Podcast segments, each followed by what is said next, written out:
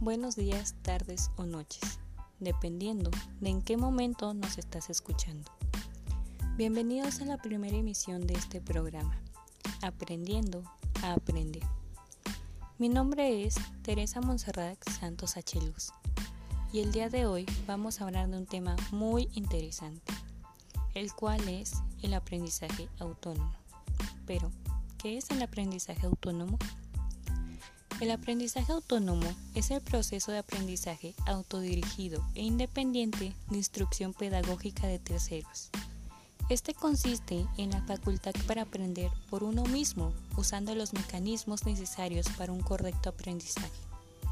En dicho método se nos menciona el concepto de aprender a aprender. Pero, ¿qué es lo que esto nos quiere decir? Aprender a aprender supone disponer de habilidades para iniciarse en el aprendizaje y ser capaz de continuar aprendiendo de manera cada vez más eficaz y autónoma, de acuerdo a los propios objetivos y necesidades. Significa ser consciente de lo que se sabe y de lo que es necesario aprender, de cómo se aprende y de cómo se gestionan y se controlan de forma eficaz los procesos de aprendizaje optimizándolos y orientándolos a satisfacer objetivos personales. Yo crecí y existe la posibilidad de que tú también en el sistema educativo tradicional. Aquel sistema donde nos enseñaron a copiarlo del pizarrón, memorizar, repetir la misma información una y otra vez.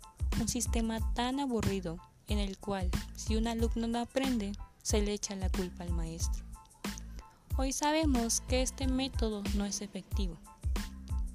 En cambio, en el modelo por competencias se propone que el estudiante sea quien construya sus conocimientos, habilidades, actitudes y valores que le permitirán desarrollar las competencias necesarias de acuerdo a su contexto. En este modelo, el maestro es visto como un facilitador que guía al estudiante en su ruta de aprendizaje y a través de la comunicación continua. Se mejora el conocimiento y el potencial del estudiante. ¿Qué sucede cuando un alumno tiene la libertad de aprender por sí mismo? Bueno, con un enfoque de aprendizaje autónomo, a menudo encontramos estudiantes mejor preparados para su función laboral y la vida en general. Puede que al escuchar esta información te estés preguntando, cómo cambiar del modelo tradicional en el cual aprendiste a memorizar a realmente comprometerte con tu propio aprendizaje. Me encantaría darte una respuesta a eso, pero hoy esa será tu tarea. El proceso de aprendizaje es diferente para cada individuo, por lo cual hoy te invito a buscar tus propias estrategias de aprendizaje. Te invito a dejar de culpar a los maestros y por favor, deja de preocuparte por una calificación.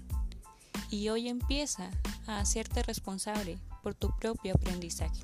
Si tú no lo haces, ¿quién lo hará?